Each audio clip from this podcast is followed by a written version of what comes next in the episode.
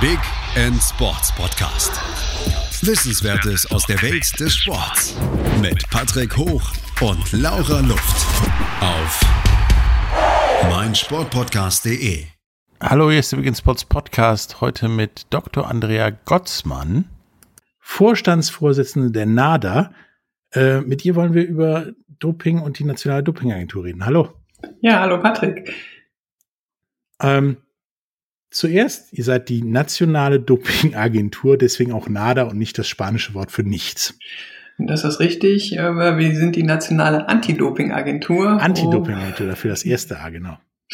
Und äh, das ist natürlich eine sehr anspruchsvolle Aufgabe. Wir sind als Stiftung des bürgerlichen Rechts für die gesamte Anti-Doping-Arbeit in Deutschland zuständig. Und das ist ein sehr vielfältiges Arbeitsgebiet da habe ich mir halt gedacht, bevor jetzt Europameisterschaft vielleicht doch stattfindet und Olympische Spiele, wo wieder das Doping, Dop, äh, das Thema Doping auf uns zukommt, um genau zu sein, äh, würde ich da gerne mal mit Ihnen, mit euch drüber reden. Und äh, wie ist denn die Geschichte der NADA? Ich meine, Doping gibt's ja schon länger, das gibt's ja schon seit dem alten Griechenland gefühlt.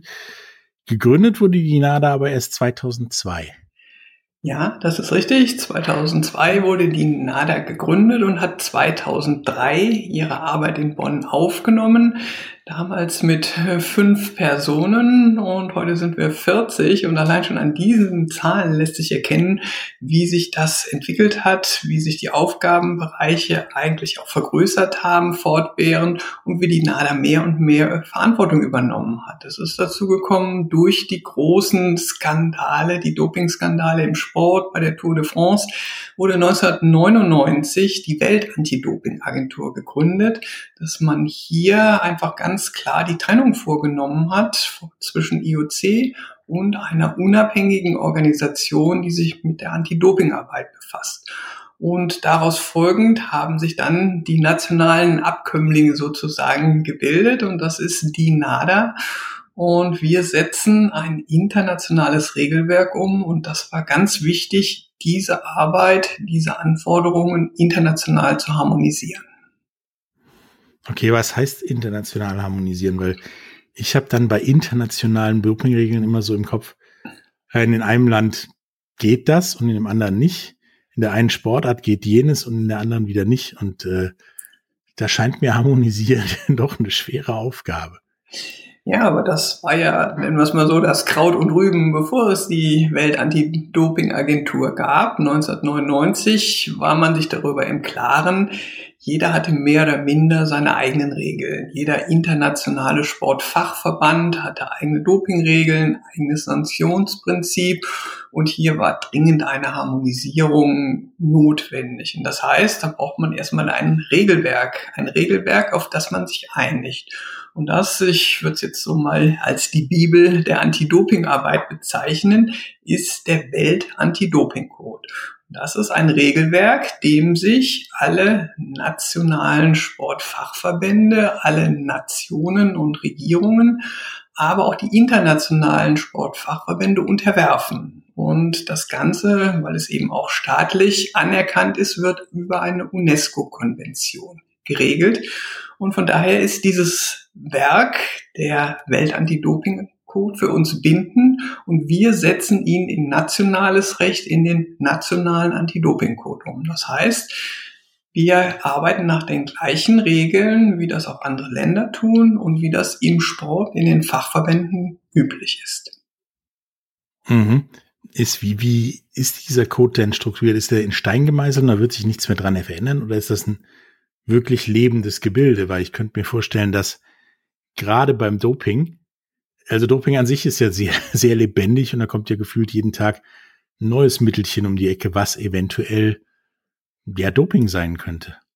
Ja, das ist richtig. Es ist ein sehr dynamisches Regelwerk und der Welt-Anti-Doping-Code ist das übergeordnete Werk und darunter gibt es sogenannte internationale Standards. Da würde zum Beispiel auch die Liste der verbotenen Substanzen und Methoden zugehören. Der Code selbst wird etwa alle fünf Jahre überarbeitet. Wir haben gerade jetzt eine große Revisionsphase hinter uns und just zum 1. Januar 2021 ist der neue Welt-Anti-Doping-Code in Kraft getreten und entsprechend auch das nationale Werk der NADA-Code. Die Liste der verbotenen Substanzen und Methoden wird jährlich überarbeitet. Das heißt, hier haben wir zu jedem 1. Januar eine neue Liste, die sich allerdings nicht so gravierend vom Vorgängerregelwerk unterscheidet, aber es sind doch oft, dass Substanzen hinzukommen, dass es in Nuancen optimiert, verbessert wird, eben auch aus den Erfahrungen der Praxis, um hier immer up-to-date zu sein. Es gibt weitere Regelwerke hier, was internationale Standards angehen, zum Beispiel was den Datenschutz anbetrifft oder eben auch die Durchführung eines fairen Sanktionsverfahrens. Wir haben die Durchführung der Dopingkontrollen, das ist ganz genau geregelt. Es gibt umfangreiche Regeln für die WADA akkreditierten Labore, wo die Proben analysiert werden und von daher ist vieles geregelt und es wird immer in einem stetigen Prozess überarbeitet und angepasst. Okay, also in der Theorie ist mir jetzt so gerade im Kopf gekommen, wenn letztes Jahr Olympische Spiele gewesen wären, kann es ja sein, dass ich als Athlet noch nicht gedopt bin oder wäre, aber ich dieses Jahr gedopt wäre bei den jetzt stattfindenden Olympischen Spielen. Ist das richtig? Ja, das ist äh, äußerst schwierig mit dem Kontrollsystem, was wir durchführen. Die Nationale Anti-Doping-Agentur Deutschlands ist eine der größten Organisationen ihrer Art, was aber auch Sinn macht. Wir sind eine große Sportnation mit einem sehr weit gefächerten Angebot an Spitzensport und Spitzenleistungen. Das sind alle im DOSB organisierten Sportfachverbände olympischer Sport, nicht olympischer Sport, Sommer-, Wintersportarten. Und die Spitzenathleten sind bei uns in sogenannten Testpools äh, eingeteilt. Und derzeit betreuen wir etwa 8000 Athletinnen und Athleten, die jederzeit mit einer Dopingkontrolle rechnen müssen, können. Und das natürlich auch über das gesamte Jahr verteilt und hier konnten wir auch gerade 2020 mit der Pandemie mit einigen Dellen unser Kontrollsystem aufrechterhalten. Okay. Ähm, da durftet ihr dann nicht zu den Leuten hin und sagen Doping beziehungsweise Dopingkontrolle, weil da keiner war oder weil ihr nicht in Kontakt gehen durftet letztes Jahr? Das ist ja in der Lockdown-Phase und wenn wir da mal insbesondere den ersten Lockdown sehen, der ja sehr strikt war, wo uns allen ja viele Informationen fehlten, haben auch wir entschieden, gegen Ende des Monats das Dopingkontrollsystem einzustellen. Das ist ganz klar unter der Prämisse, dass der Gesundheitsschutz aller am Prozess Beteiligten, sowohl Athletinnen und Athleten, aber auch das Kontrollpersonal geschützt werden muss vor Infektionen. Wir haben dann relativ zügig, denn eins muss man ja auch sehen, wir machen die Kontrollen außerhalb des Wettkampfs. Man nennt es auch Trainingskontrollen, wo wir die Athletinnen und Athleten zu Hause aufsuchen und auf der anderen Seite die Wettkampfkontrollen unmittelbar nach einem Wettkampf. Es sind zu diesem Zeitpunkt ja auch fast alle Sportveranstaltungen gecancelt worden. Es gab also in dem Sinne in den Wettkämpfen für uns gar nichts zu kontrollieren. Und wir haben dann langsam angefangen, mit den entsprechenden Hygienemaßnahmen unser System wieder aufzubauen. Das waren die entsprechenden FFP2-Masken, dann aber auch entsprechend Desinfektionsmaßnahmen um hier gesundheitssicher für alle Beteiligten das Kontrollsystem wieder zu beginnen. Und wir erinnern uns vielleicht noch im letzten Jahr Mai, Fußball, Fußball-Bundesliga, das waren so die ersten Wettkämpfe. Auch doch sind wir von Anfang an wieder mit dabei gewesen, eingebettet in das Gesamthygienekonzept des DFB und der DFL. Also normale, prinzipiell normale Dopingkontrollen in der Bundesliga, nur mit den jetzigen Hygienestandards sozusagen. Ja, die sind für uns ganz wichtig. Und eins muss man auch sagen, im letzten Jahr, Januar, Februar, als wir alle noch von Olympischen Spielen träumten, haben wir ja unser vorolympisches Programm auch äh, auf Hochtouren schon gefahren und mussten dann natürlich im März einstellen. Und dann kam ja auch relativ schnell äh, die Entscheidung, dass die Olympischen Spiele in Tokio um ein Jahr verschoben werden. Und das ist die Phase, in der wir uns im Augenblick befinden Vorbereitungen auf die Olympischen Spiele. Die entsprechenden Perspektivkader werden intensiv kontrolliert und das aber auch in einer internationalen Zusammenarbeit. Es gibt eine sogenannte Pre-Games Task Force. Das ist also ein Team von Experten, die sich insbesondere auf Athletinnen und Athleten fokussieren, die perspektivisch an den Olympischen Spielen teilnehmen und hier wirklich ein harmonisiertes Dopingkontrollprogramm gemeinsam mit uns auch entwickeln und durchführen.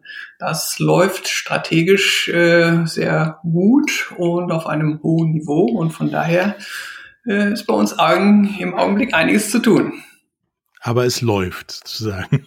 Es läuft, das muss man, und es ist ja auch eine ganz interessante zeitliche Konstellation, die wir so gar ja. nicht kennen. Wir befinden uns in einem olympischen Jahr und gleichzeitig in einem vorolympischen. Wir haben also innerhalb von sechs Monaten Olympische Spiele, denn auch äh, Peking, die Winterspiele, sind ja nicht mehr allzu weit entfernt. Und bei uns laufen die Programme normalerweise anderthalb Jahre vorher los. Da kennen wir die Perspektivathletinnen und Athleten und fokussieren unser Programm hier ganz besonders darauf. Ja, die Frage, die ich noch hätte, ist Testpools. Das hört sich ja erstmal nach einem riesen Ding an. Ähm, ich stelle mir dann das so vor, wie, wie, wie Testpools in, in Schule, Uni und so weiter. Äh, A bis D, dann E bis, keine Ahnung, S oder sowas. Ähm, aber das ist ja wahrscheinlich nicht. Was kann ich mir denn unter Testpools vorstellen? Ja, derzeit sind es etwa 8000 Athletinnen und Athleten, die zum Spitzensport in Deutschland zählen. Das muss man sich so ein bisschen pyramidisch vorstellen, dass wir natürlich die absolute Topspitze oben haben das sind auch international startende Athletinnen und Athleten. Darunter, das, wir nennen es den nationalen Testpool, dann entsprechend auch hier diejenigen, die auf nationalem Spitzenniveau ihre Leistungen erbringen. Das ist schon eine etwas größere Anzahl. Und dann unten so die Basis, Nachwuchsathletinnen und Athleten und entsprechende Sportarten, die nicht diese Risikostruktur aufweisen, wie wir es auch noch in unseren Einteilungen haben. Und von daher ist es bei uns ist allerdings auch ein dynamisches Konstrukt, äh, ganz klar nachvollziehbar und insbesondere diejenigen, die an den Olympischen Spielen teilnehmen, müssen zumindestens im nationalen Testpool sein. Und daraus ergeben sich auch die unterschiedlichen Pflichten, was das Meldeverhalten anbetrifft. Denn gerade im obersten Testpool müssen Athletinnen und Athleten zu einer Stunde, einer klar definierten Stunde am Tag für Dopingkontrollen zur Verfügung stehen. Und dort müssen unsere Kontrolleure sie anfinden. Sonst ist es eine verpasste Dopingkontrolle. Okay. Ähm, wir machen jetzt gleich ein bisschen Werbung und danach reden wir über, was die Ziele der NADA sind, ähm, wie das so abläuft mit den Dopingkontrollen und ja, was es für Problemchen gibt innerhalb der NADA und WADA und auch mit, mit Athleten bei Dopingkontrollen und so weiter. Bis gleich.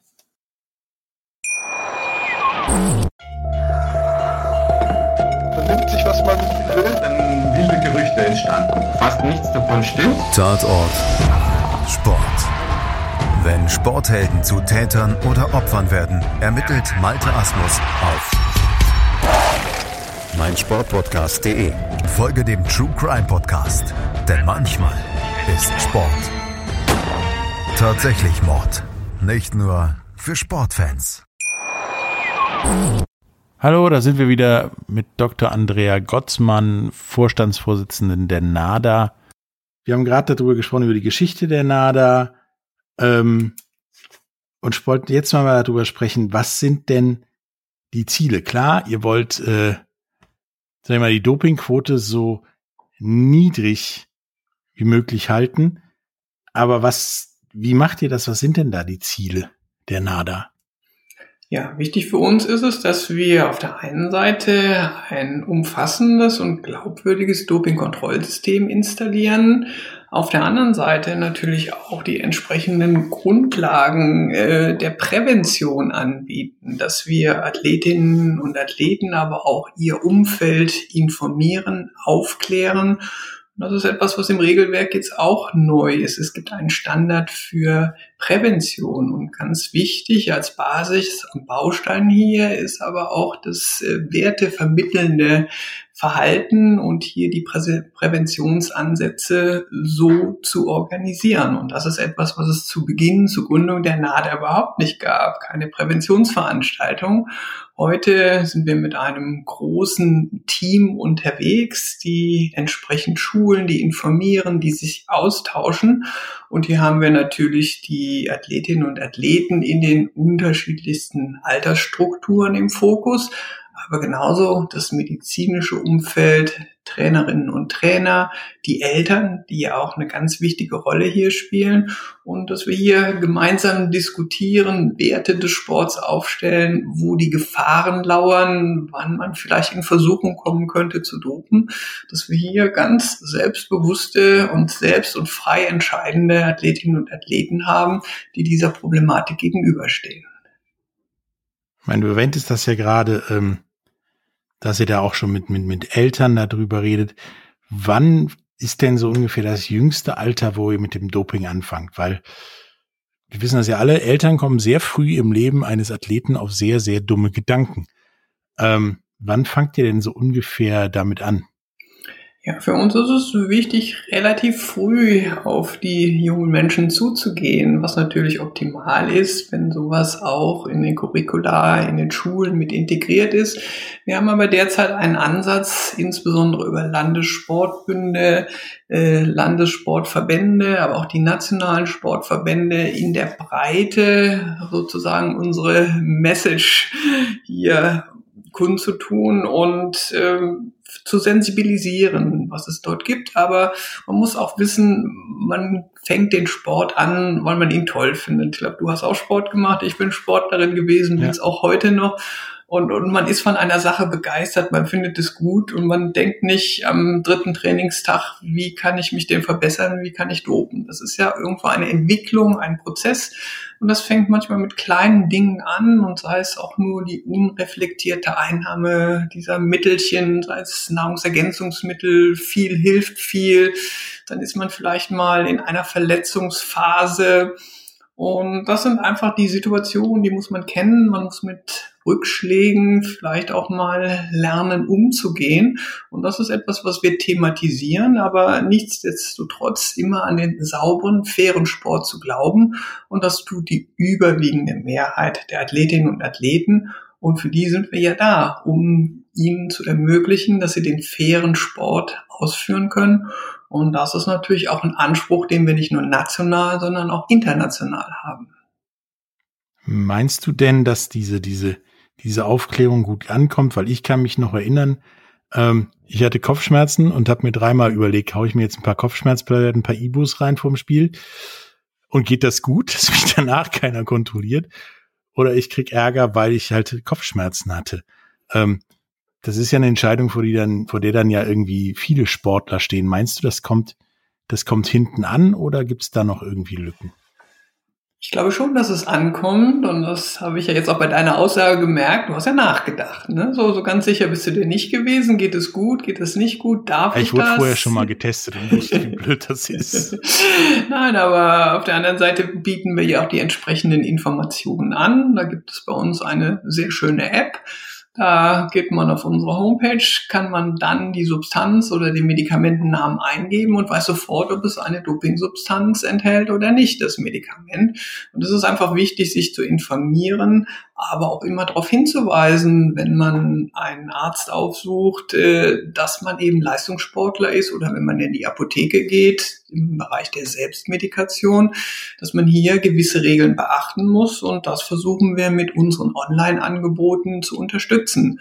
Und die, die Reflexion ist enorm wichtig und hier auch mit den entsprechend geschulten darüber zu sprechen. Und wir haben natürlich geschultes Personal an den Olympiastützpunkten, die auch da Hilfestellungen geben können. Oder manchmal, wenn man vielleicht auf der Homepage der NADA nicht alles findet, mal zum Telefonhörer greifen, ganz traditionell, oder eben auch eine E-Mail zu schreiben. Man bekommt die Auskunft.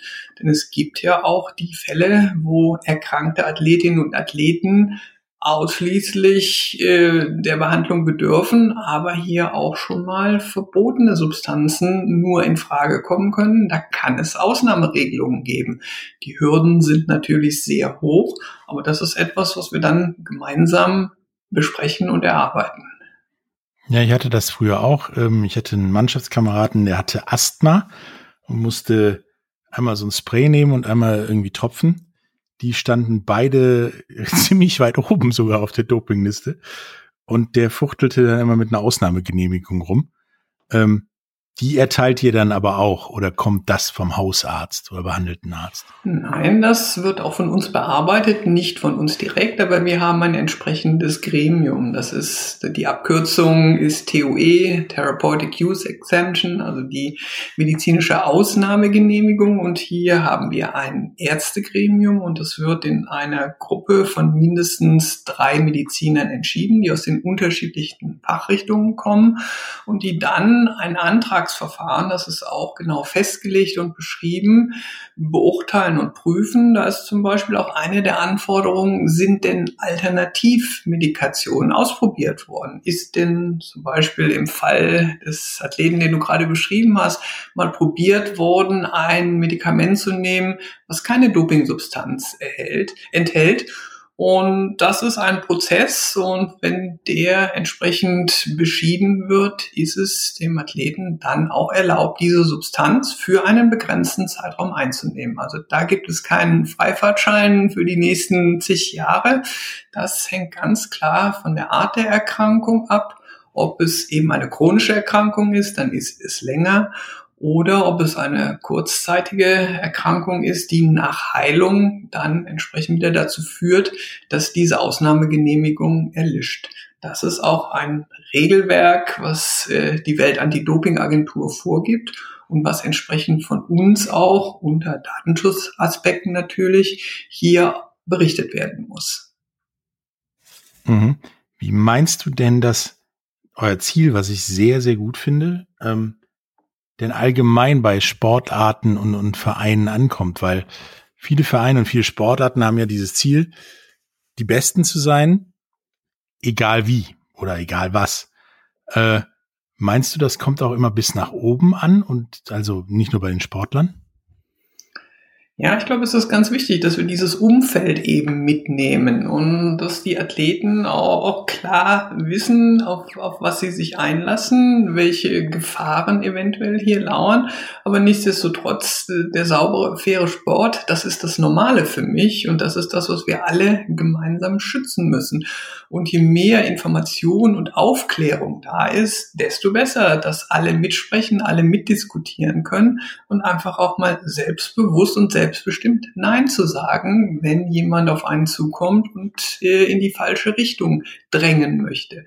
Ich glaube aber auch, dass wir gesellschaftlich da einen Entwicklungsprozess durchgemacht haben über die letzten Jahre. Das ist ja nicht von heute auf morgen immer zu erreichen, dieses Bewusstsein, aber wir haben 2015, Ende des Jahres, das Anti-Doping-Gesetz bekommen und wir haben jetzt auch gesehen in der Operation was was für Konsequenzen Doping haben kann. Und ich glaube, dass wir da gemeinsam auf einem Standpunkt stehen. Sport ohne Doping ist das Normale. Doping hat hier nichts zu suchen und das ist etwas, was wir gemeinsam erarbeiten und aber auch verteidigen als Ziel. Okay. Ähm, nun haben wir ja auch schon so ein bisschen über Problemchen gesprochen, die Dopingkontrollen in eurer Arbeit so mit sich bringt. Ähm, was sind denn eure Hauptprobleme damit, ja, effektive Kontrollen abzuhalten und dass das dann auch alles eingehalten und gemacht wird? Ja, das ist natürlich äh, auch die Vermittlung des Regelwerks Pflichte, aber auch Rechten von Athletinnen und Athleten.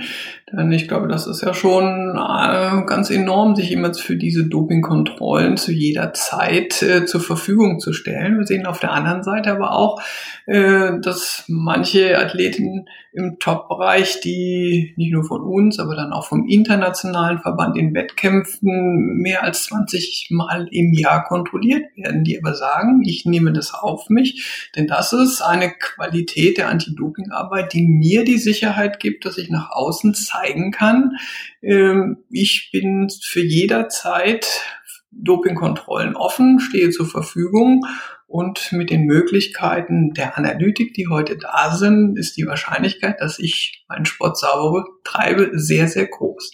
Denn das muss man ja auch sehen. Wir haben die eine Kontrolle, die wird mit wirklich ausgefeilten und hochspezifischen analytischen Methoden in einem Speziallabor untersucht. Und auf der anderen Seite haben wir als NADA die Möglichkeit, diese Probe oder die Reste von der ersten Analyse bis zu zehn Jahre aufzubewahren. Und dann, das ist natürlich heute in der Wissenschaft eine rasant schnelle Entwicklung. Das haben wir auch bei Programmen des IOC gesehen. Wenn man dann vielleicht nach vier, fünf Jahren nochmal eine empfindlichere, verbesserte Methode anwendet, dass dann Substanzen nachweisbar sind, die zum damaligen Zeitpunkt noch nicht so einfach äh, zu detektieren waren. Und das ist etwas, das ist ein Pfand, was wir in der Hand haben und das spielen wir natürlich auch. Und das sollte jeder Athlet, jede Athletin wissen. Also wenn heute Doping nicht auffallen sollte, in zehn Jahren könnte es euch doch erwischen. Ja, selbstverständlich. Das ist es ja, die verfeinerten, verbesserten Methoden. Da wird permanent dran gearbeitet, das zu optimieren. Es gibt neue Analysegeräte im absoluten Spurenbereich. Und wenn man dann vielleicht noch mal etwas empfindlicher messen kann, Erkenntnisse hat aus Abbauprodukten über einen längeren Zeitraum, wie das zum Beispiel bei anabolen Steroiden der Fall ist, dann ist es schon möglich, hier Athletinnen und Athleten des Dopings zu überführen. Wir machen das auch regelmäßig, diese, wir nennen es Reanalysen von Proben, wenn wir von unseren Laboren mitgeteilt bekommen, das wäre jetzt vielleicht an der Zeit, hier nochmal eine Untersuchung laufen zu lassen. Wir haben das in großem Umfang gemacht und wir sind auch eine der wenigen nationalen Anti-Doping-Agenturen, die dieses Langzeitlagerungsprogramm in diesem Umfang fahren. Wir mussten aber feststellen, oder wir durften feststellen, das finde ich das Gute daran, dass die Proben, die wir nachgemessen haben, keine Dopingsubstanzen enthielten. Wo wir bei Olympischen Spielen und Ergebnissen anderer Nationen doch da ganz andere Zahlen erheben. Und das ist für mich auch ein Indiz, äh, dass wir hier auf einem guten Weg Richtung Sauersport sind. Ja, das scheint zumindest euer Abschreckungssystem irgendwie funktioniert zu haben. Das ist ja bekanntlich bei anderen Nationen nicht so gewesen. Ähm, darüber, über andere Nationen und ein bisschen, was sonst noch so schief laufen kann, darüber reden wir nach einer kleinen Werbepause. Bis gleich.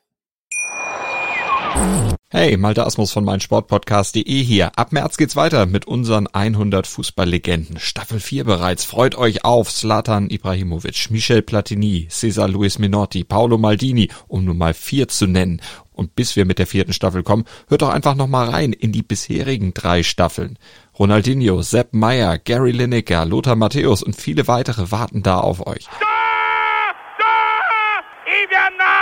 100 Fußballlegenden. Jetzt überall, wo es Podcasts gibt. Hallo, da sind wir wieder mit Dr. Andrea Gottsmann von der NADA. Ähm, wir haben gerade darüber gesprochen, wo, wie die NADA gegründet wurden, weswegen es die gibt, was so die Ziele der NADA sind und auch schon erste Probleme angesprochen worden sind. Ähm, nun ist ja, sind ja Dopingkontrollen nicht bar jeglicher Kritik. Die einen sagen, ey, lass die doch einfach machen, wie sie wollen, möge der Beste gewinnen und auch der am besten Dopende. Der nächste sagt, ey, die dürfen noch nicht was mit Hustensaft mitmachen. Ähm, wie ist denn da so so die, das generelle Feedback? Ist das, finden die meisten Leute es gut, dass es Dopingkontrolle gibt oder sagen die meisten Leute, lass sie doch machen, was sie wollen? Ja, ich glaube, da müssen wir ein bisschen differenzieren. Die meisten Athletinnen und Athleten sind froh, dass es das Dopingkontrollsystem gibt, denn äh, ich glaube, es wäre ein absolutes Armutszeugnis, wenn wir hier äh, hocheffektive Medikamente jungen, gesunden Menschen applizieren würden. Und ich glaube, es gibt ein Recht auf sauberen Sport und das wollen wir unterstützen und begleiten. Auf der anderen Seite fordern natürlich alle auch die internationale Chancengleichheit und das ist das eine oder andere Mal, wo wir dann natürlich auch Klagen zu hören bekommen, dass das in anderen Ländern nicht so funktioniert und das ist natürlich auch unsere Aufgabe, uns international zu engagieren, dass hier gleiche Bedingungen herrschen und da gibt es auch Fortschritte. Wir schließen uns als nationale Anti-Doping-Agenturen auch zusammen, stellen unsere Forderungen auf, auch an die Welt-Anti-Doping-Agentur, um eben hier gleiche Voraussetzungen für alle zu schaffen und dass dort, wo Dopingprobleme äh, eklatant sind, auch entsprechend eingegriffen wird. Ja, also es ist ja tatsächlich so, dass die besten Ligen der Welt, wie sie immer benannt werden, in Nordamerika, ja alle im Prinzip keinen Vertrag mit irgendeiner Dopingagentur haben. Ähm, das ist ja hier in Deutschland gefühlt anders. Jeder, der ja olympischen Sport betreibt, muss irgendwo mit euch zusammenarbeiten. Ähm, nun wird ja an euch auch kritisiert, dass ihr aber ja so den, den, den rechtliche Rahmen nicht ganz so strikt ist, wie manche das gerne hätten. Siehst du das auch so? Das kann ich jetzt so im Einzelnen nicht nachvollziehen, aber ich glaube schon, dass wir im organisierten Sport hier die Voraussetzung haben, dass Anti-Doping-Arbeit betrieben wird. Und das finde ich auch richtig so.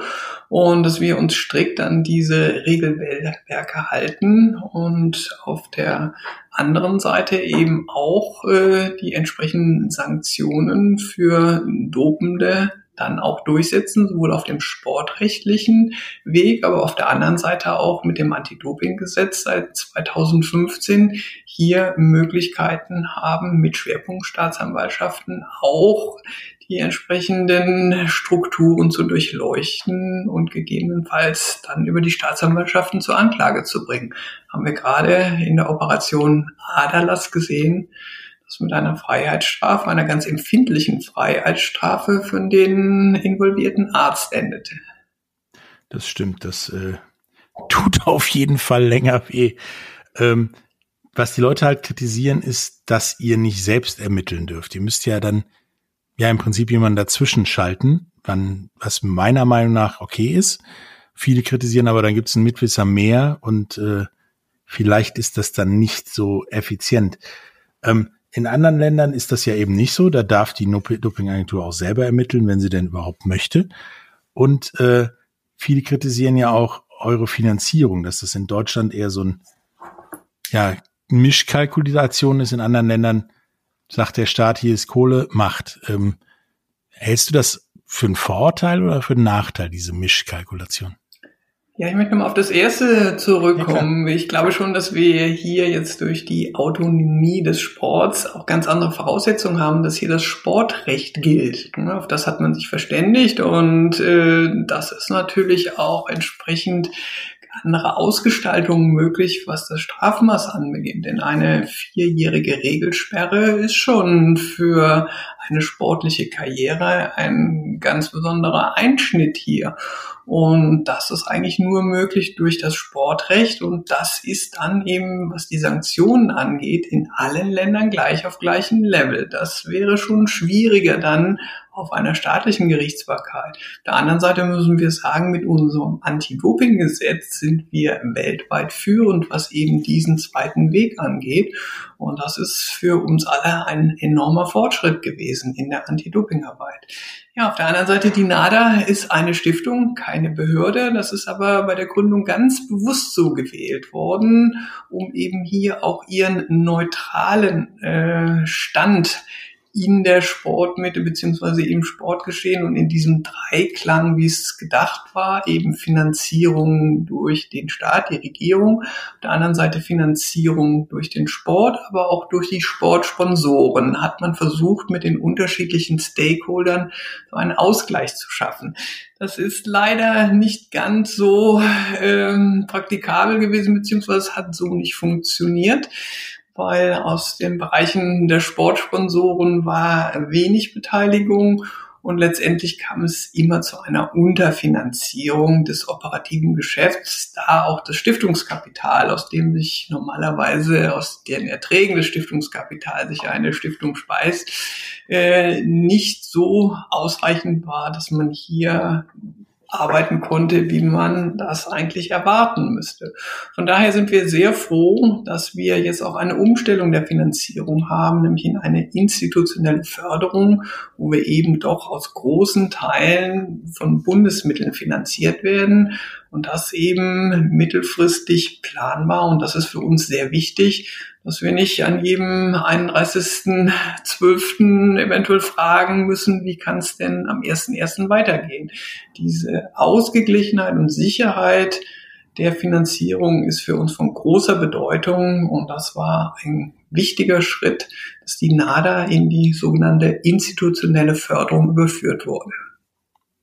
Ich denke, im, im Hinblick darauf ist mit Sicherheit auch als wichtiger Schritt zu nennen, dass ihr jetzt auch mit dem DFB und damit den ersten drei Ligen, glaube ich, zusammenarbeitet und äh, auch dem Fußball ja kontrollieren dürft.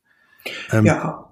Das ist richtig, aber mit dem DFB arbeiten wir schon, schon länger zusammen, das muss man klar sagen, auch im Bereich der Trainingskontrollen, dass wir eben die Ligen, die ersten drei Ligen, aber auch die Junioren-Bundesligen und den Pokal kontrollieren, sowohl Trainingskontrollen als auch Wettkampfkontrollen. Und das äh, wirklich vollkommen autonom, dass uns die Auswahl der zu Testenden vollkommen anheimgestellt ist und dass wir das unabhängig und wirklich neutral durchführen können. Das ist also ein Dopingkontrollsystem im Bereich des Profisports, was ganz hervorragend läuft.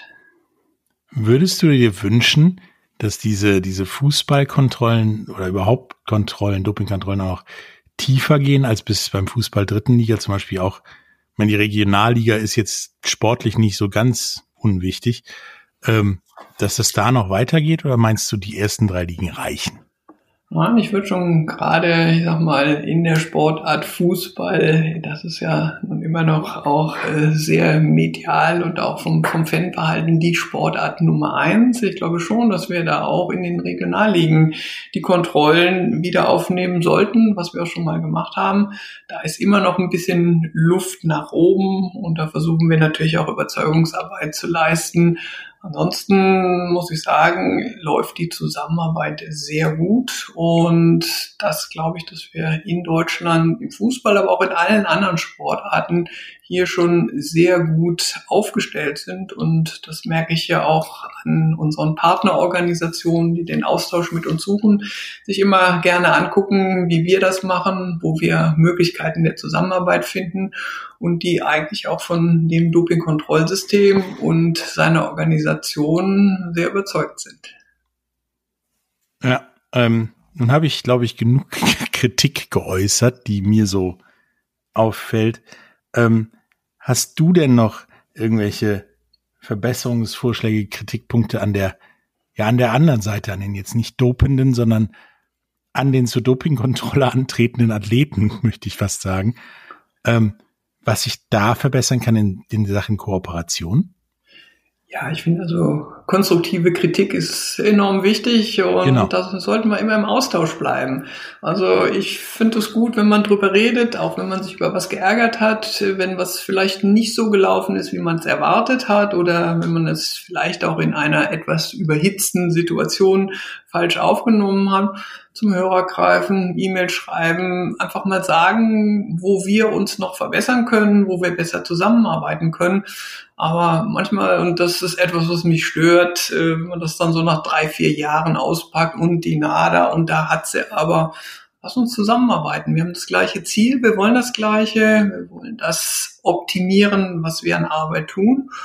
Und auf der anderen Seite möchte ich auch nochmal dafür werben, auch diejenigen, die etwas mitbekommen, wo es nicht richtig läuft und vielleicht sich nicht trauen, sich direkt an uns zu wenden, weil sie vielleicht, ich sehe es nicht so, aber Konsequenzen fürchten oder wir haben ein anonymes Whistleblower-System. Dort kann man alles wirklich dann auch vollkommen anonym an Informationen an die NADA geben. Und auch wenn einem da vielleicht Strukturen auffallen, äh, die kritisch zu betrachten ist, dass es uns anonym wissen. Wir kümmern uns drum und möchten gerne alle zusammen das Kontrollsystem verbessern, um den fairen Sport für alle zu gewährleisten. Ja, gerade, ich glaube, dieses in Anführungsstrichen würde ich sogar sagen Whistleblower-System ähm, halte ich für wichtig, weil ihr könnt nicht überall sein, ich kann nicht überall sein. Ähm, wenn jemand mitkriegt, dass irgendwo gedopt wird, es ist nicht schlimm, der NADA das, glaube ich, mitzuteilen, ähm, dass da sowas passiert. Und ich denke, es ist eher zum Schutz des Dopenden und dessen Zukunft nach dem Sport als ja, ihn ans Messer liefern. Ähm, hast du noch irgendwas unseren Zuhörern zu sagen in Bezug auf Doping oder die NADA?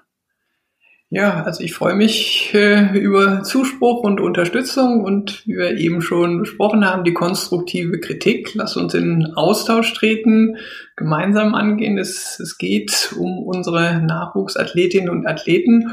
Da kann jeder mithelfen, seinen Beitrag leisten. Und das wünsche ich mir, dass wir auf einer wirklich sachlichen Ebene miteinander sprechen. Und ansonsten bin ich eigentlich sehr froh, dass ich bei der NADA arbeiten kann. Ich finde es eine unglaublich wichtige Aufgabe und wir freuen uns über alle, die uns dabei unterstützen und positiv begleiten. Ja, das äh, sind sehr passende letzte Worte. Passt auf, hört auf, irgendwelche leistungssteigernde Mittelchen zu nehmen.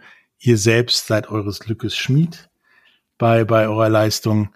Und wenn euch was auffällt, sprecht ruhig mit der NADA oder jemanden, der mit der NADA spricht. Es ist nur zum Vorteil der Person, die es falsch macht. Es hat mich sehr gefreut, Andrea, mit dir darüber zu reden. Ich denke, ähm, wir werden uns da auch noch ein, zweimal hören zu dem Thema. Ähm, hat mir Spaß gemacht. Danke. Tschüss. Ja, mir auch. Danke, Patrick. Tschüss. Der Big End Sports Podcast. Wissenswertes aus der Welt des Sports. Mit Patrick Hoch und Laura Luft. Auf meinsportpodcast.de. Wie baut man eine harmonische Beziehung zu seinem Hund auf? Puh, gar nicht so leicht. Und deshalb frage ich nach, wie es anderen Hundeeltern gelingt, beziehungsweise wie die daran arbeiten. Bei Iswas Dog reden wir dann drüber. Alle 14 Tage neu mit mir, Malte Asmus und unserer Expertin für eine harmonische Mensch-Hund-Beziehung, Melanie Lippisch. Iswas Dog mit Malte Asmus. Überall, wo es Podcasts gibt.